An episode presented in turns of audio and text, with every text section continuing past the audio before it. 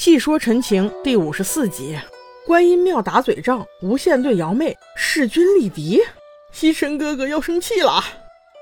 魏无羡还在懊悔自己刚才做的事情，还是没有从那个情绪走出来。此时却听见呲呲簌簌的声音，他仔细一看，原来是温宁，他在磨墙上的字和画。因为等天亮了，如果有人看到了，肯定会影响韩光君的名声。干完活以后，魏无羡带着温宁坐在一处休息，脑中还是在想挥之不去的蓝湛。他心想，也许我和蓝湛再也回不去了。等到事情了结以后，我就离开蓝湛，一个人逍遥四海，乐得清闲，似乎也不是不行的。但很快，心中有个声音清楚地告诉他：“不行的。”想来想去，都逃离不开这些念头。今晚到底是怎么了？他一气之下烦过头了，对温宁说：“走。”小天使问道：“去哪儿？”魏无羡还是那副自暴自弃的口吻：“找死去。”于是他就和温宁一同来到了白天来过的那座庙。当然，蓝湛也一直跟着他，保护他，但是却没有被他发现。到这里就与电视剧版的又一次对应上。只不过电视剧版的是三人一同出现，而原著中蓝湛是比魏无羡晚到一步的。那我们还是从电视剧版的开始说起。夜深人静，魏无羡、蓝忘机和温宁三人悄悄来到观音庙一探究竟，发现这里设了结界。于是魏无羡让温宁在外掠阵，自己则与蓝忘机跳上围墙。惊讶地看见里面都是整装待发的金氏弟子，而西尘哥哥也在其中。正当魏无羡与蓝忘机暗暗吃惊之时，金陵竟带着仙子走进了。金氏弟子立马拉弓搭箭，只要金陵破门而入，便会万箭齐发。西城哥哥紧皱眉头，嘱咐众人千万不要伤了金陵。金陵敲了敲观音庙的门，发现没人开门，便费了九牛二虎之力爬上墙头，打算翻墙而入。哪知爬上来才看清，下面有无数支箭对准着自己。在关键时刻，魏无羡扔出笛子为金陵挡箭，金陵成功逃跑。可魏无羡和蓝忘机却暴露了，他们不得已冲进庙内迎战。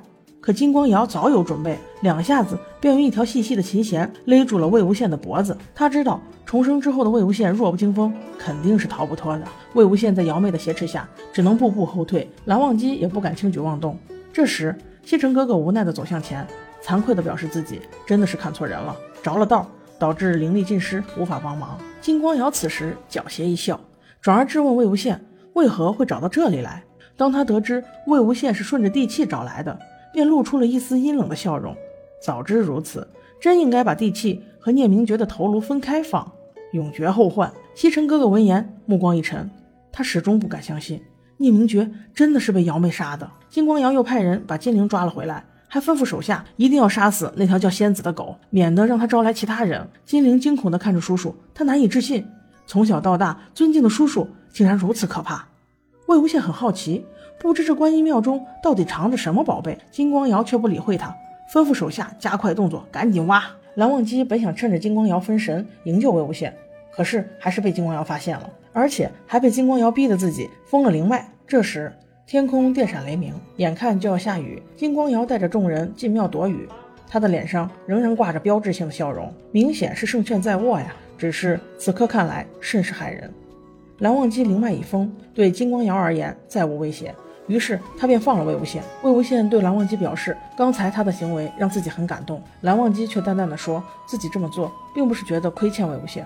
而是理应如此。好的，我们把电视剧的这一段已经说完了，而原著的这一段显然要甜很多。我们这就开始发糖了，就从魏无羡和金陵两人进了庙宇开始说起吧。魏无羡让同他一起的温宁去找韩光君来帮忙，自己却为了救金陵落入了金光瑶手中。他这会儿又没有陈情，又拖着一副灵力低微的身子，全身上下的武器就只剩一张嘴了。但是。他今天对上了一个更会说的。魏无羡发现他刚一来，金光瑶就吩咐几个下人布个阵法，待会儿等韩光君过来之后，能挡一刀是一刀。他随即就问瑶妹：“你怎么知道韩光君肯定会来？”魏无羡本想糊弄一下金光瑶，让他放松警惕，谁知这金光瑶真是心思玲珑八面。自从蓝忘机逢乱必出开始，他就知道韩光君对魏无羡肯定心思不一般，也不只是蓝忘机一个人。瑶妹其实对每一个人都可以看得透透的，要不是这样，他怎么能从娼妓之子？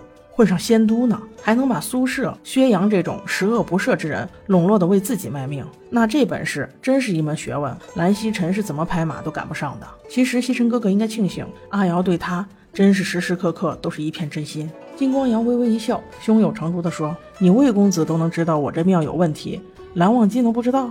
你现在这副德行，蓝忘机会不在你身边？谁信呢？魏无羡只能双手给他点了个赞，聪明。此刻蓝曦臣却道：“那忘机他人呢？”魏无羡却掩饰道：“啊啊，我们分头行动了。”蓝曦臣莫名其妙：“怎么可能？你出了乱葬岗，受了那么重的伤，他能跟你分开？谁信呢？”魏无羡还在掩饰：“啊啊，是这样的，今天我没事睡不着，所以出来瞎走走，呃，巧合才走到这儿。那个韩光君住隔壁，他不知道我出来了。”阿瑶奇怪道：“啊，你们住两间房？”魏无羡听见金光瑶说此话，心思一转就知道，肯定是蓝曦臣给他说过，我和蓝湛总是如胶似漆。但是他还要死撑一下。他回答道：“对呀，谁跟你说我们一定会住一间房？”金光瑶还没说话，蓝曦臣却板起脸来问他：“你们是出什么事了？”俨然一副大家长的样子。魏无羡此时没明白啊，曦臣哥哥，咱们俩这会儿受制于人，你说点正经的行吗？蓝曦臣这才缓过神来啊，对对，是我心急了，抱歉抱歉。金光瑶此时却笑了，哈哈，看来真的出问题了。魏无羡闻言鄙视他道：“你现在都混到百家讨伐的份上了，你还有这闲情逸致操别人的闲心？”金光瑶却不疾不徐地说道：“可怜韩光君呐，苦守了这么多年，终究是没有修成正果啊。不光是你西尘哥哥急，我这个外人看来都有些于心不忍了呀。魏无羡啊，你这次真的是放嘴炮遇到对手了。”魏无羡一听这话，有点着急：“什么苦守？什么修成正果？你到底什么意思？你说清楚。”这会儿便蓝曦臣不明白了：“魏公子，你可别告诉我，你和蓝忘机在一起这么长时间，难道你还没看懂他？”魏无羡此刻抓着他曦臣哥哥，简直都要快跪下了。哥，我给你叫哥了，曦臣哥哥，你快给我说一下吧，蓝湛他到底什么意思啊？什么意思啊？蓝曦臣此时除了不可置信，还有点微微发怒。你，你当真忘了吗？他身上的界边痕，还有他胸口的烙印，你都不记得了吗？魏无羡一头雾水啊，这跟我有关吗？我的哥呀，我求你了，你别卖关子，你快说吧。蓝曦臣看见魏无羡这般反应，心下了然，他确定在当年那个关键时刻。这完脑子缺了根弦儿。